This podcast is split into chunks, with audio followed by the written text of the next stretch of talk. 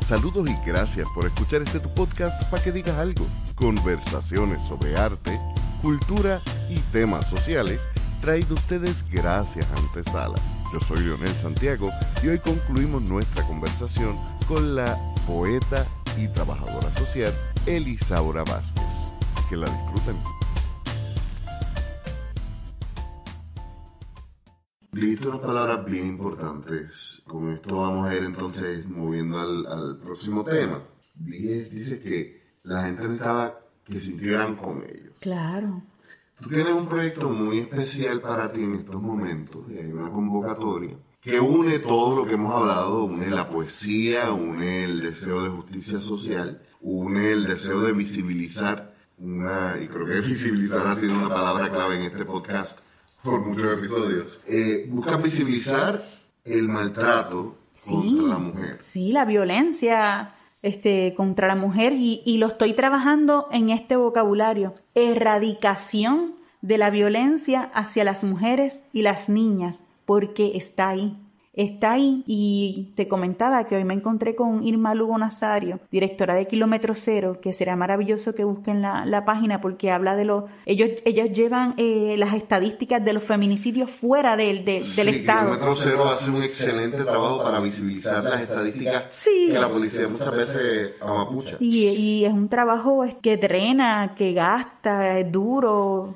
todo eso. Pues eh, comentaba yo hoy con ella que nos acostumbramos a esa violencia a tal punto que no la vemos, pero está ahí y ha crecido con nosotros.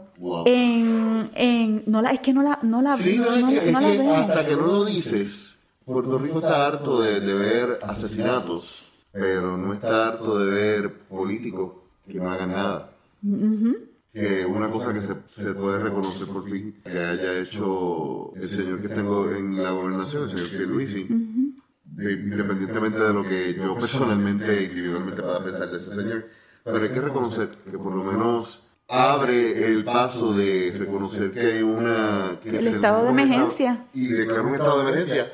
Cuando él lo declaró, fue que yo vine a internalizar cuán necesario era, porque de todas las cosas que se le podrían criticar, criticarle una que es simplemente que no, que no es tanto lo que se hace en este momento, porque es solamente un papel es decir, tenemos un problema y es urgente. Sí, y el Estado de, preguntaban, ¿verdad? Así en las redes que no son mis espacios favoritos, esto de Facebook, que son dos o tres palabras sin entonación, no son mis favoritos para tener las discusiones. Pero el estado de emergencia, ¿qué va a hacer? Primero demostrar que las agencias y organizaciones llamadas a hacer el trabajo no lo estaban haciendo. Permite sí que se asignen unos fondos, que haya un movimiento, ¿verdad?, de, recursos, que se traiga eh, más a la superficie la discusión del tema. Pero la Procuraduría de la Mujer está ahí hace cuánto? La ley este 54, este, la ley que crea en aquel entonces la Comisión para Asuntos de la Mujer, ¿hace cuánto están ahí este, los delegados, los comisionados, los, no sé, directores de no sé qué más, tanti, tanti, tanti, tanti, tanta gente designada para hacer nada? Y cuando venimos a ver quienes están son las mismas mujeres fajadas, sin dormir, explotar, utilizando sus propios recursos para proteger a otras mujeres. Es aquí para mí la importancia cuando hablamos de este nuevo tema, ¿verdad? Ahora de, de, de este proyecto de la antología, porque es que nos ha confirmado María y nos confirmaron los terremotos de, de enero pasado, que la gente es la única que puede ayudar a la gente, porque realmente los, los que hemos designado para protegernos nos han volteado la cara y son partícipes de un genocidio, porque el que aquí muera una, una sola mujer ya es parte de un terrorismo. ¿A cómo va a morir una mujer? ¿Cómo va a morir un hombre aquí? Aquí todo el mundo es primo. Todos somos primos.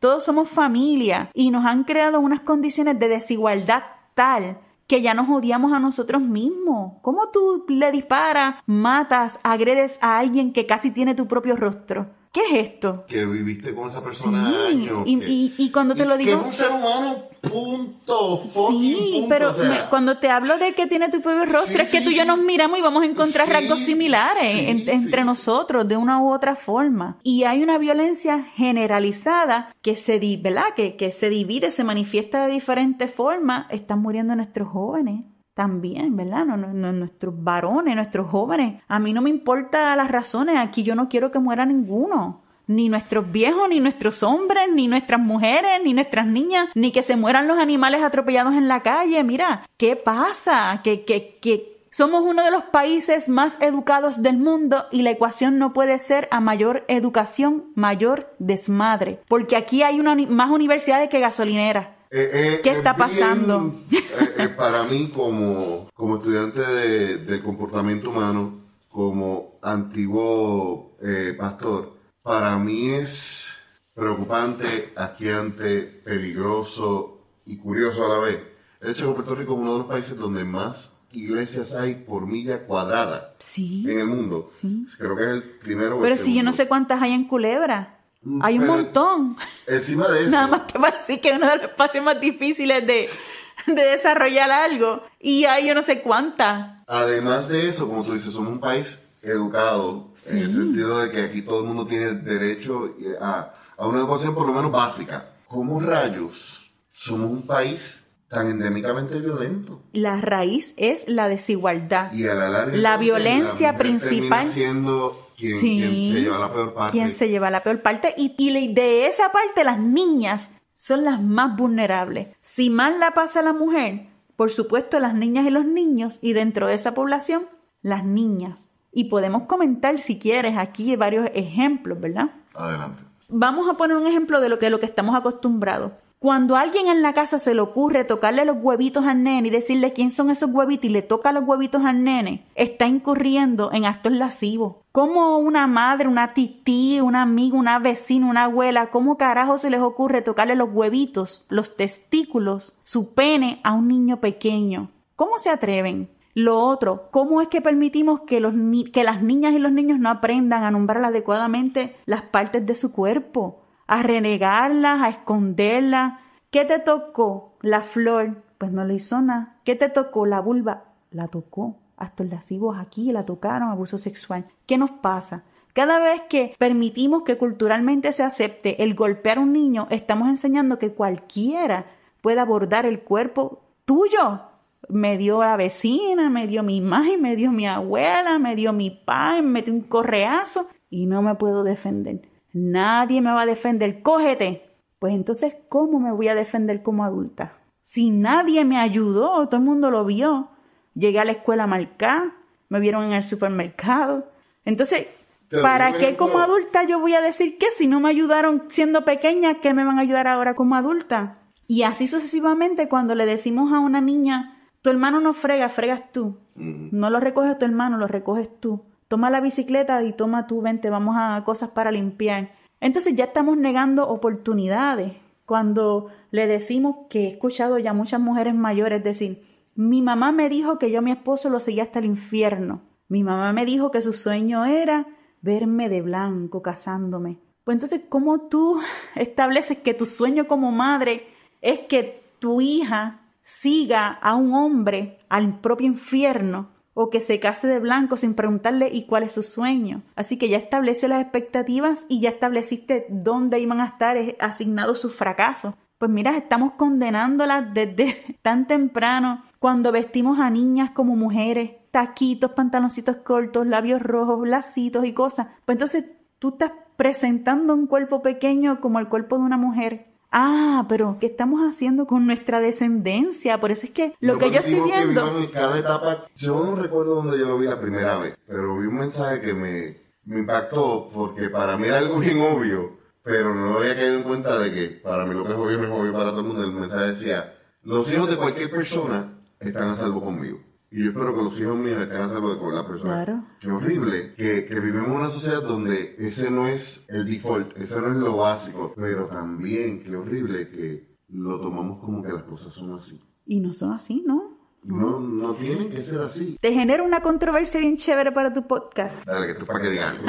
eh, cuando yo miro estos billboards y veo, yo digo, están anunciando una marca de, de biberón o de bobo o de fórmula y después noto con un eh, reportaje del periódico que están anunciando rapero, música urbana, que entonces ahora utilizan eh, diseños, dibujos, que tú asocias con, con bebés, con niños. Pero si esto es, sí, sí, sí, ositos y cositas así. Yo digo, espérate, pero ahora un rapero está utilizando los símbolos que asociamos con niños para, para promocionarse ellos. Me dio náusea. Todavía te lo digo y me da dolor de estómago. Y yo pienso, ¿qué estamos haciendo? Si la letra que traen estas canciones es y me gusta el, ritmo, me encanta, es cadencioso y es una adulta, me gusta, me parece sensual todo eso. Pero si la letra dice tú eres mía, todo lo que tengo es tuyo, eso es mío cuando yo quiera, él está contigo, pero también tú estás conmigo y tú andas sola, pero cuando a mí me da la gana, tú caes aquí, te voy a dar duro. Y entonces eso va acompañado de símbolos que se asocian con los niños y las niñas no estamos preparando el terreno para un paraíso pedófilo. Sí, que, que hay quien podría justificar o decir, mira, este, es una contra juxtaposición de imágenes de, de inocencia versus sexualidad cruda. Pero eso, eso lo puede pensar el, el, el, eh, el que lo quiera justificar porque estudió no sé qué, pero entonces un niño creo que hay cosas que simplemente no se tocan. Un niño no no no no llega hasta ahí, no llega a ese pensamiento crítico o, una niña, ¿verdad? Para más allá, esa música se supone que no es para consumo de menores. Pero también cuando la escuchamos, diablo, bro. No, tú sabes, y, ahí, y ahí, entonces... Que pues, él puede decir lo que él quiera, ¿verdad? Pues. Y, y no solo eso, también hay que entender que entre dos adultos y en consentimiento hay muchas cosas que pueden pasar con ficha, siempre y cuando ambas partes estén claras de que esto no es un juego de dominio y poder. Pero cuando vamos a Bulle un domingo, que están la música de las lanchas a tu fuete. Exactamente. Que por lo regular son doñitos poniendo esa música para que las jóvenes miren. Sí. Y entonces está la familia con los niños o se retiran para sus casas o entonces los niños tienen que consumir eso, ¿verdad? E, e, esa información, los padres las ponen en, en los radios, las, las madres también lo ponen en sus casas. Entonces, es la letra. Estamos hablando del poder de la palabra, así comenzamos. Y nosotros no somos idiotas y somos personas educadas y si no lo fuéramos vamos a seguir siendo igual de inteligentes. Pero tú no me vas a hacer creer a mí que esto no afecta eh, definitivamente eh, la, la, la, forma en que un niño va a ver su sexualidad y cómo la sociedad se va a acercar a él. Y es... Y cuando digo niño, niño, niña, niña, niñis, niños, niños... Aquí no es ¿verdad? pero no, no eh, estamos hablando de Estamos este, hablando de infantes. Sí, de, niños, adolescentes, inclusive de, Estamos hablando de menores de edad. Sí, menores de edad. ¿Por qué lo permitimos? Y entonces continúo con la palabra autogenocidio. Continúo y no, no la voy a retirar de mi, de mi vocabulario porque no estamos haciendo bien nuestro trabajo. Estamos permitiendo que lo que es nuestra descendencia se esté vulnerable en nuestra cara. Y las personas que han tenido la oportunidad de viajar saben que no es normal que este tipo de contenido musical, ¿verdad? De estas palabras estén disponibles para todo el mundo de, una manera casi impuesta en lugares mm. públicos. Saludos a los deportistas del boceteo. Ayer yo vi a una, a una, una mujer con su mamá, con su, con su mamá, una persona mayor, ¿y qué va a hacer la señora mayor? Pues a lo mejor ya está sorda, pero eh, ¿Qué pasa? Que está bien, entiendo la parte de la denuncia, de que estoy aquí, de que prestenme atención y demás, pero es, estamos llevando un mensaje que nos va a pasar factura, nos, va a pasar factura. Yo siempre digo que eh, hay un balance bien finito y bien difícil de conseguir entre el, permitir el derecho a la libertad de expresión y a la libertad artística, porque nos gusta o no, eh, es una expresión artística, bueno, mala o profesional o amateur, como lo queramos definir, y de, darle la libertad a los artistas de crear, pero también yo creo que, que es como tú dices, yo, yo por ejemplo, yo no le impongo a otro, otro artista lo que va a escribir o, decir, pero yo sí tengo la responsabilidad y obligación de que mis palabras cuenten y de que yo pues el espacio se lo doy para promocionar como agradable o como algo que, es positivo para la sociedad, podríamos decirle. Hay un detalle que tú dices, o sea, el problema quizás no es que exista este, este, tipo de contenido, el problema es que existe de forma libre y casi autoimpuesta. Impuesta, es impuesta porque no, no hay otra. Te tienes que ir con tu familia, te tienes que ir o si es el único break que tú tienes, pues entonces te, lo tienes que, que, tragar, que tragar y que conste esto hice el comentario en mis redes. Nuestros niños y niñas me preocupa este cómo puedan concebir este la sexualidad, el acercamiento que pueden o no tener adultos hacia ellos, este la distorsión, ¿verdad? en sus creencias y comienzo la preocupación por nuestros niños y niñas, pero los comentarios fueron defendiendo la música urbana y defendiendo a Bad Bunny. O sea, nunca más en los comentarios, después de yo haber utilizado niños y niñas, se utilizó la palabra niños y niñas en el debate. No, pues, pues las personas estaban debatiendo lo que tú no estabas hablando. Las personas estaban, estaban defendiendo a Bad Bunny, al pobrecito Bad Bunny que está bien, es puertorriqueño, bla, bla, bla, bla, pero yo estoy haciendo un punto sobre las implicaciones en los niños y niñas y entonces no, no había que defender los niños y niñas, no. había que defender el género, había que defender a Bad Bunny. Y se vuelve un asunto de clase, ajá, yo no entiendo nada de asuntos de clase. Ah, hay, hay gente que, quiere defender el punto de ellos, aunque no sea el Dios mío, pero es que volvemos que, que si, si, si te llamas feminista, estás defendiendo entonces que el patriarcado defendiendo a quien, a Bad Bunny y a la, a la música urbana cuando sabemos que lo que está transmitiendo es misoginia total. Exactamente. Y tú sales a defenderlo. Eh, por, por, eso que yo digo, mi defensa a... Ay, estoy gritando en tu micrófono, perdón. No, no, por eso se arregla en postproducción.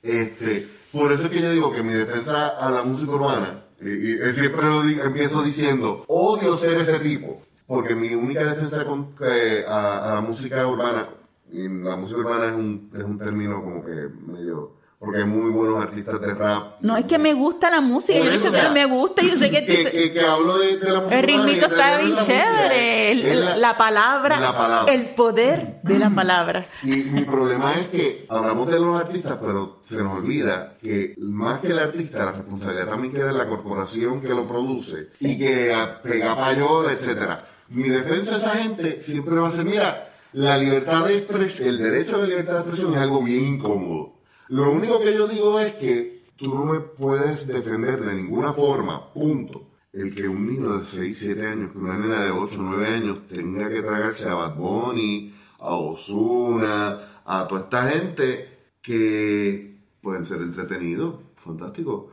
¿Sabes qué? Lo mismo yo diría de un disco de Álvarez Guedes es entretenimiento que no debe ser el único entretenimiento. Mis papás me decían cuando ellos querían escuchar los chistes, vete a acostar. A mí no me sentaban a, ver eso con ellos o a escuchar eso con ellos. Mi, papá tenía un approach distinto. Mi papá era el que me sentaba y me decía, escúchalo, pero tienes que entender que estas palabras no son... Y obviamente fue como una experiencia bien extraña. ¿Y de qué está hablando? mi, viejo es un poquito más liberal en, en cuanto a eso que yo.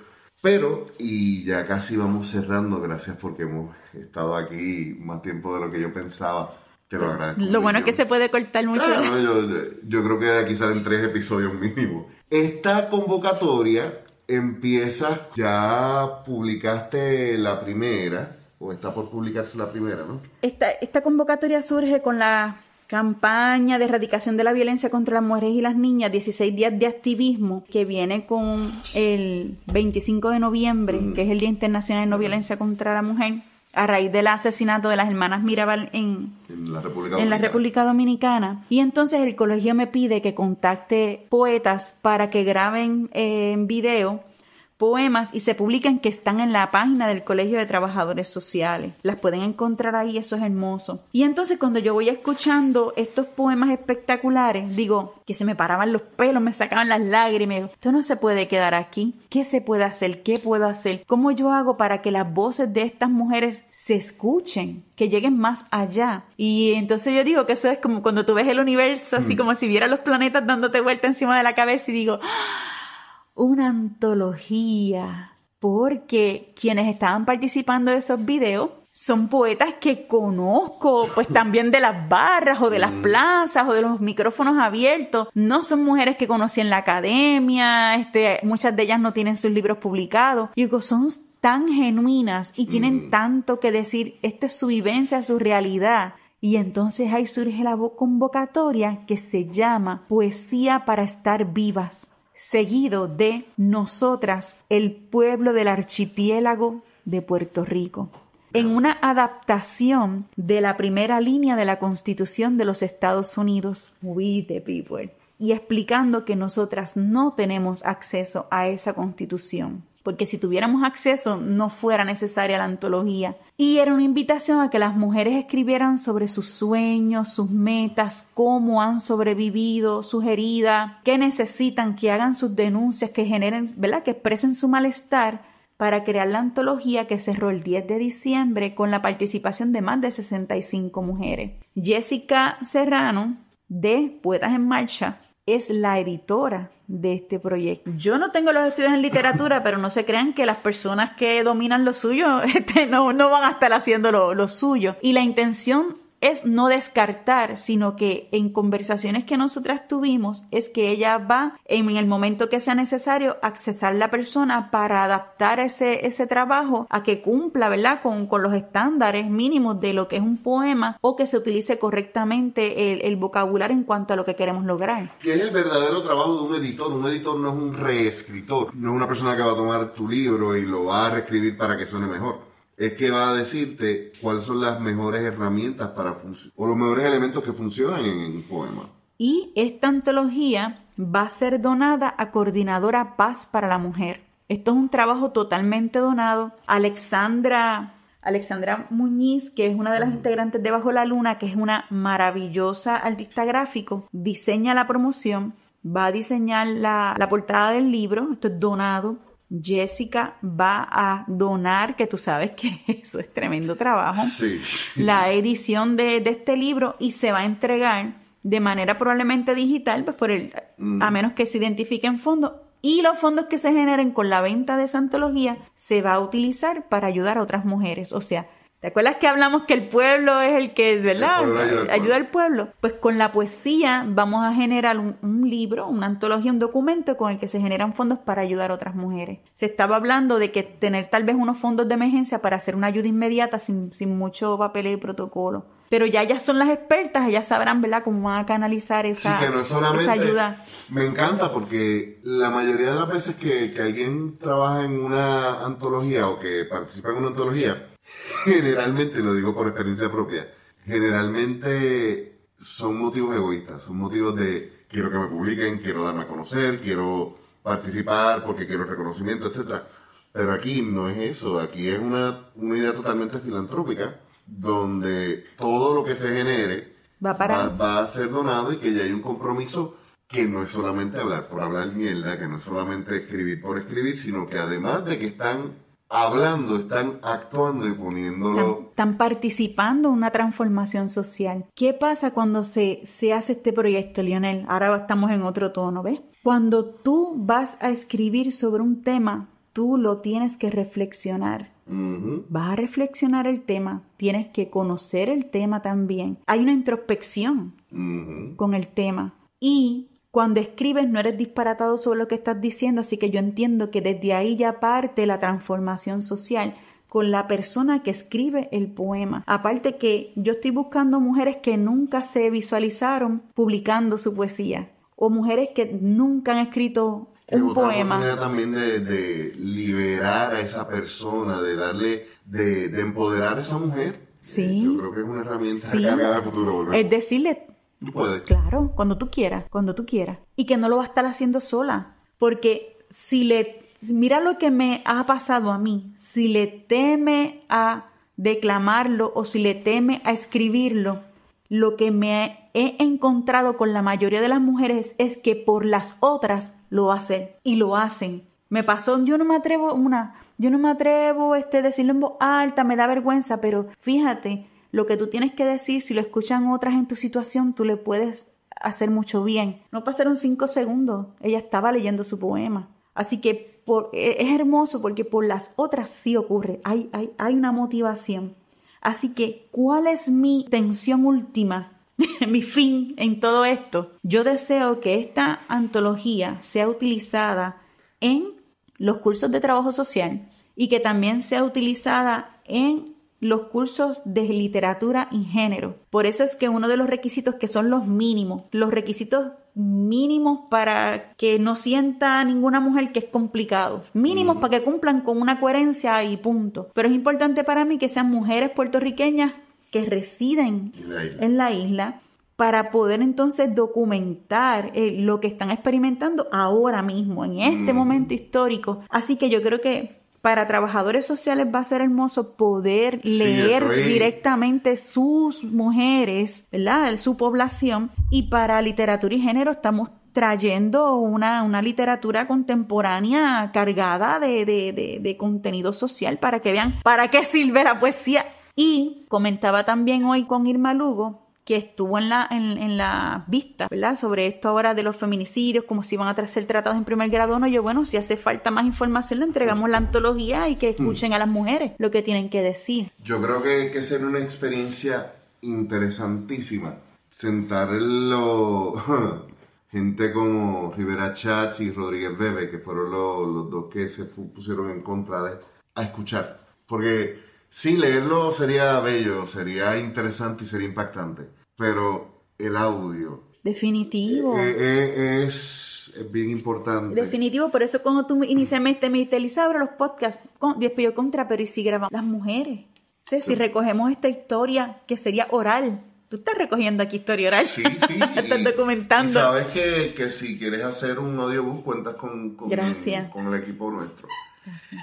Ya vamos cerrando. Eh, dices que esta convocatoria se cerró el 10, de, diciembre. y todavía ya, ya tienes fecha de publicación. No, ¿por qué? Porque como te digo, esto es un esfuerzo de mujeres, sí, de mujeres que están donando y como sabemos tenemos muchos eh, roles, va a tomar un poco de tiempo porque no hay un equipo aquí grande, esto es un paso primero, otro atrás. Está ahí, se está atendiendo, pero no quiero ponerle presión a la publicación, sí debe estar para noviembre. Para noviembre, etc. Debe estar ahí para participar entonces de las campañas de erradicación de violencia y para que tenga la exposición en otros foros que entendemos que van a ser internacionales y el Colegio de Mayagüez, el RUM, Universidad de Puerto Rico, Colegio de Mayagüez, ha prestado interés en esto que se está haciendo. Y la segunda convocatoria, que es la que estamos promocionando ahora y, que Abel de Andrea, este, tú has sido parte importante. Igual esto se ha compartido increíblemente. A mí me han escrito mujeres desde yo no sé dónde diciendo, esta eres tú, Elisa Oh, sí. De lo mucho que se ha difundido. Ahora la que está corriendo es porque va a ser una serie. Esto es una serie la que sigue es Poesía para estar vivas por las niñas de Borinquen. Y entonces aquí exclusivamente se va a tratar la violencia hacia las niñas. Y vamos a estar grabando también unos videos que van a estar, por favor, los invito a que participen, a, a, que accesen la página de Poesía para estar vivas, para que vean la convocatoria, para que vean ahí este, las reglas de participación. No es un concurso, esto es, abierto. Si no, no, es un concurso, no hay un premio. No, no, no. Aquí es participación. Nosotros queremos que se presenten las voces de la mayor cantidad de mujeres puertorriqueñas. Por las niñas de Borinquen nos referimos a nosotras que ya crecimos.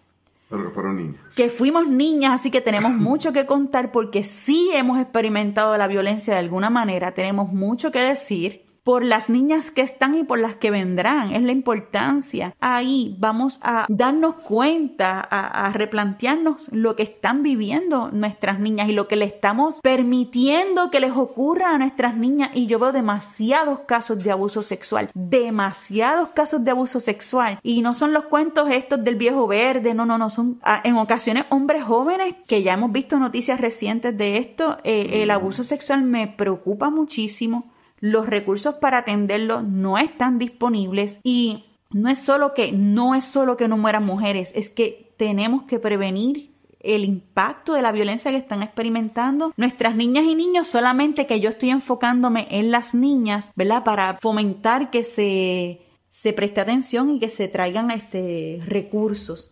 Cuando se habla, y a veces hay que hacer esa salvedad, que parecería innecesaria el tener que explicar porque se ha dado un grupo en específico. Me recuerdo una conversación que tuve con, con una persona que no es alguien que esté muy dado e interesado en los temas sociales.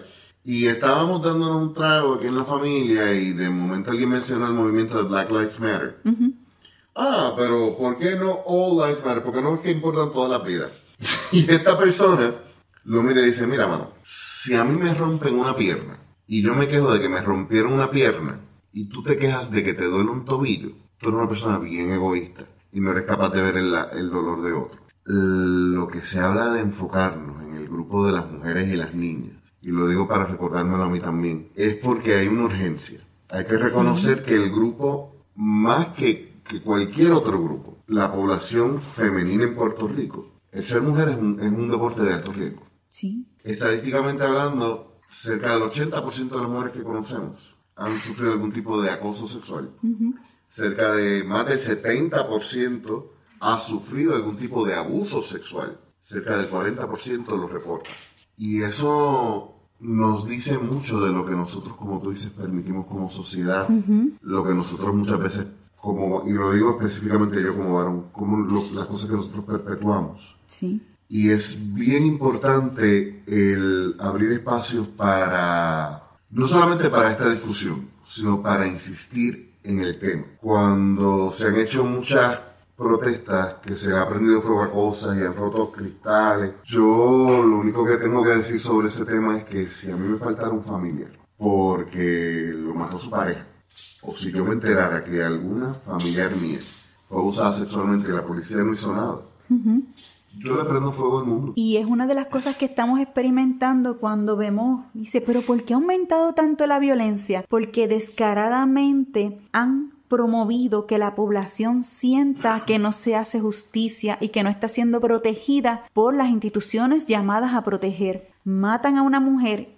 y no se hace una investigación bien hecha, no se hace una investigación, no hay unas consecuencias, pues entonces las personas sienten que deben tomar la justicia en sus manos, entonces hay, hay, hay una violencia mayor porque el familiar interviene por justicia, y entonces va a ser, ahí sí va a ser procesado porque tú no puedes tomar la justicia en tus manos. Yo no, yo no voy a hacer justicia, pero tú no la puedes hacer tampoco. Y los sistemas parece que en vez de estar para mejorar la sociedad, simplemente están para perpetuarse y continuar. Y muchas veces sí, la población se siente sola. Desespera. Aquí, aquí estamos en desesperanza pura, Lionel. Se siente. Estamos viviendo desesperanza. ¿Y dónde la estamos sanando? En el consumerismo. Y está quedándoles tan bien. Por eso es que es necesario poesía para estar viva. Antes de irte, quiero que cierres con un poema, pero vamos obviamente a tener las redes sociales. En las notas van a estar las redes sociales y toda la información para conseguir. Pero, por favor, este, invítanos dónde te podemos conseguir, dónde podemos comprar los libros, dónde conseguimos contenido de Bajo la Luna. Sí. Bajo la Luna tiene su, propia página que se llama pues Bajo la Luna. Ahí pueden encontrar algunos videos con nuestras piezas, ¿verdad? Canciones y poemas. Les invito a, visitarla. Acabo de crear la, la, página Elisaura Vázquez Poesía, donde comencé con el primero de tres videos eh, de poemas grabados en un lugar espectacular en el viejo San Juan que se llama The Gallery Inn. Y ahí estoy acompañada por un cantante increíble, Juan Carlos Díaz Pérez y el licenciado Yamil Piquet en piano de cola. Eh, y ahí también pues voy a estar publicando ya de manera personal lo que, lo que es mi, mi trabajo poético. Mis libros los pueden conseguir en Amazon, pero yo los invito a que los compren en, en librerías locales que está en Librería El Candil, va a estar en Orovela en, en Boquerón, está en mi casita Books en Aguadilla, en el Poets Passage, por supuesto que se agotaron, Gracias, Lady. Y eh, están también en Casa Norberto, en Plaza de las Américas y, Librería Norberto González en Río Piedras. Y por supuesto, si lo quieren autografiado por la autora, pues también me pueden hacer el acercamiento y yo con mucho gusto disfruto mucho de, enviarlo. Tenemos también la página de Poesía para Estar Vivas, que ahí van a encontrar pues la convocatoria que ya, que ya cerró. clarificando, estos son páginas de Facebook. No estos son, páginas no de son Facebook. websites como tal. no, todos son, no, es más eh, sencillo. Bajo la luna en Facebook. Sí, gracias gracias. poesía. Gracias por preguntar. Y Poesía para estar viva, que es uno de mis proyectos ahora mismo muy importante. Por favor, si no se siente motivado a escribir y enviar su, poema, por favor comparta la, convocatoria. Cierra el 30 de junio y se hizo este, con mucho tiempo para participar porque sabemos que es un tema difícil de, de procesar. Ayer una mujer me escribió por Messenger y me dice, Elisaura, es la primera vez que creo escribí un poema. Y me envía el, el poema. Y realmente era una belleza que totalmente cumplía con mis expectativas de lo que yo quiero ver reflejado en la antología de Por las niñas de Borinquen. Por las niñas de Borinquen está inspirado en un poema escrito por Carmen Rivera de Alvarado, una de las fundadoras del Colegio de Trabajadores Sociales de Puerto Rico, y comienza así, dice, no roguemos más por nuestros niños,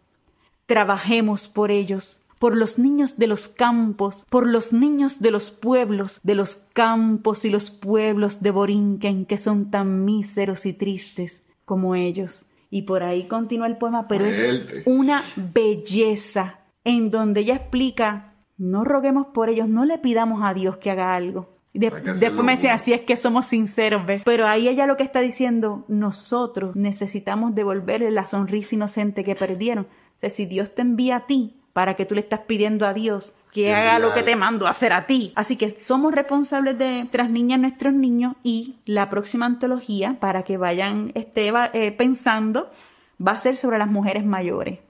Y así vamos a continuar la serie de poesía para Staliba tocando diferentes poblaciones vulnerables para visibilizar y difundir. Quién sabe hasta dónde lleguen estas voces de mujeres poetas puertorriqueñas. Esas poetisas. El que sabe, sabe. Gracias, Lionel, de verdad. Gracias a ti. Vimos caer la noche aquí. Sí, Si nos dejan, amanece. Aquí ustedes están invitadas siempre, así que en algún momento tienes que traerme a la gente bajo hablar una completo para maravilloso. hacer un bembé acá. Cerremos con un poema tuyo, por favor. ¿De qué lo quieres? ¿Qué tuyo? Este poema fue un poema que me pidieron cuando se, se hizo la novena a Lolita Lebrón. Se dividieron nueve pueblos, se dividieron las novenas a Lolita Lebrón y me llamaron para que, Lisaura, por favor, para que representes eh, eh, la poesía en la novena. Y ya a las cinco de la mañana yo tenía listo el, el poema de Lolita y fue algo poderoso. Les cuento que cuando yo lo estuve declamando en el New York Poets Café, allá en, en Nueva York, en el Village, yo les juro a ustedes que yo vi a esa mujer sentada al final del, del, salón y yo tenía, yo, yo cerraba y abría los ojos de nuevo y yo no puede ser, pero no puede ser. Y yo les juro que yo la vi allí sentada o había una mujer que se parecía y yo me estaba volviendo loca declamando allí, fue tremendo. No suelo declamarlo porque no lo utilizo como algo que yo diga, mira mm. este, el poema, sino lo utilizo para recordarla y traerla ¿verdad? a nuestra atención. Y dice así, yo, ¿quién soy para escribirte?